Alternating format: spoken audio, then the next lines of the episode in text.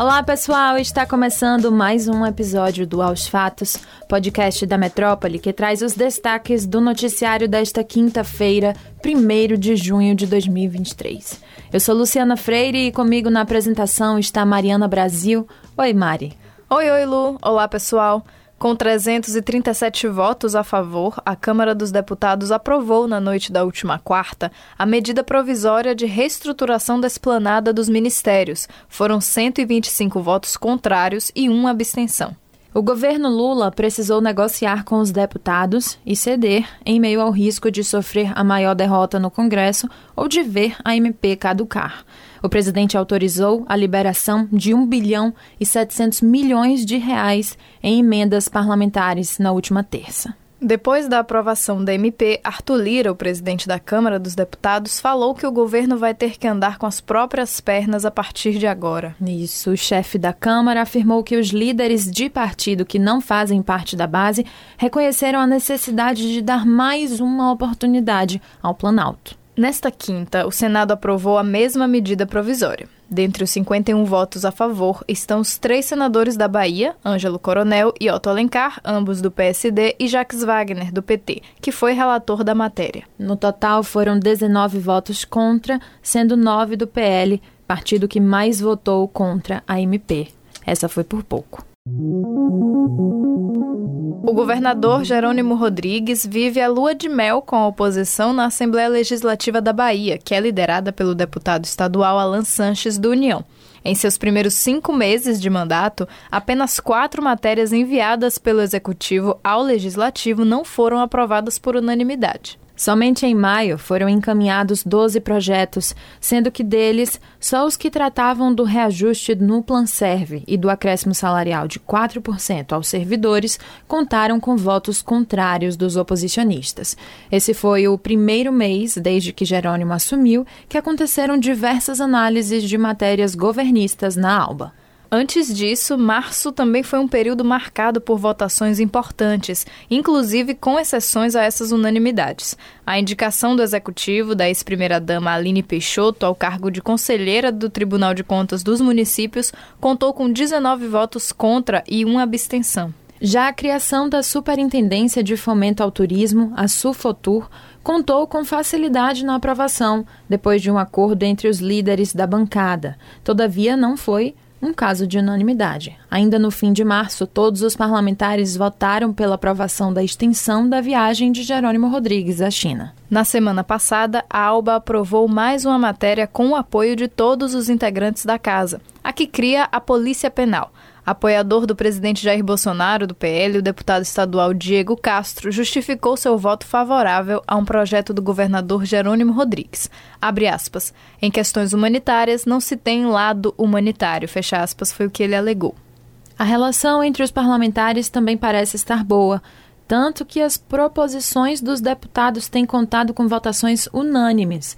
Em 26 de abril, por exemplo, 30 foram aprovadas, quase todas com o apoio de todos eles.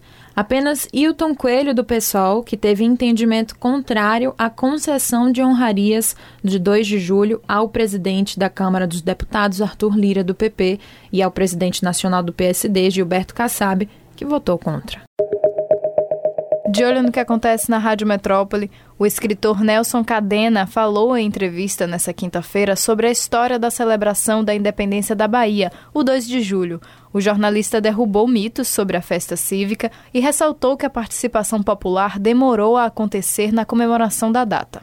Primeiro, a gente ressaltar que talvez seja a única festa cívica do mundo, não posso afirmar que seja a única, mas uma das, talvez seja uma delas, onde o povo participa, né? Que não seja apenas desfiles militares, como são todas as festas cívicas que são realizadas em, todos os países, né, na Europa, etc. É, mas a participação popular no desfile do 2 de julho, ela demorou, ela não foi imediata. Nelson contou também que quando o carro do caboclo saiu pela primeira vez, já havia alguma participação popular, apesar da resistência inicial. O escritor já lançou dois livros este ano e vai lançar mais três até o fim de 2023. Ficou curioso? Confira a entrevista completa no YouTube do Portal Metron. O presidente Luiz Inácio Lula da Silva confirmou nesta quinta-feira que vai indicar o advogado e amigo pessoal Cristiano Zanin para o cargo de ministro do Supremo Tribunal Federal.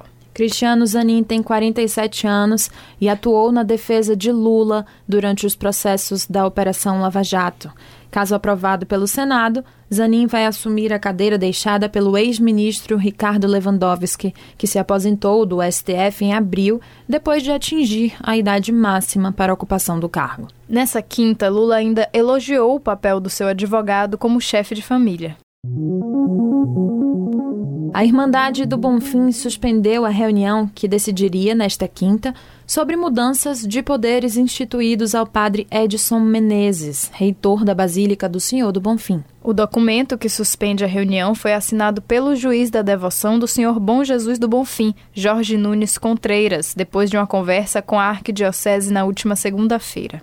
No ato, o juiz disse que o encontro foi suspenso, tendo em vista que a arquidiocese pretende manter um canal aberto para novos diálogos, no sentido de sanar os pontos conflituosos que originaram a necessidade da convocação da reunião.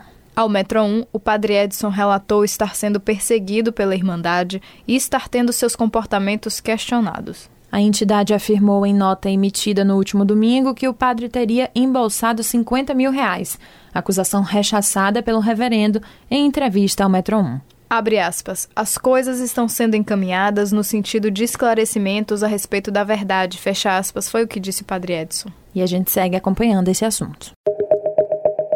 É isso, pessoal. O episódio de hoje fica por aqui. Confira essas e outras notícias no metro1.com.br. Confira também as nossas redes sociais, arroba grupo.metrópole no Instagram e também no TikTok e arroba metrópole no Twitter. E ative as notificações no Spotify para receber um alerta toda vez que sair um novo episódio do Aos Fatos. Tchau, tchau, pessoal, e até a próxima. Valeu, Mari. Tchau, pessoal. Até amanhã.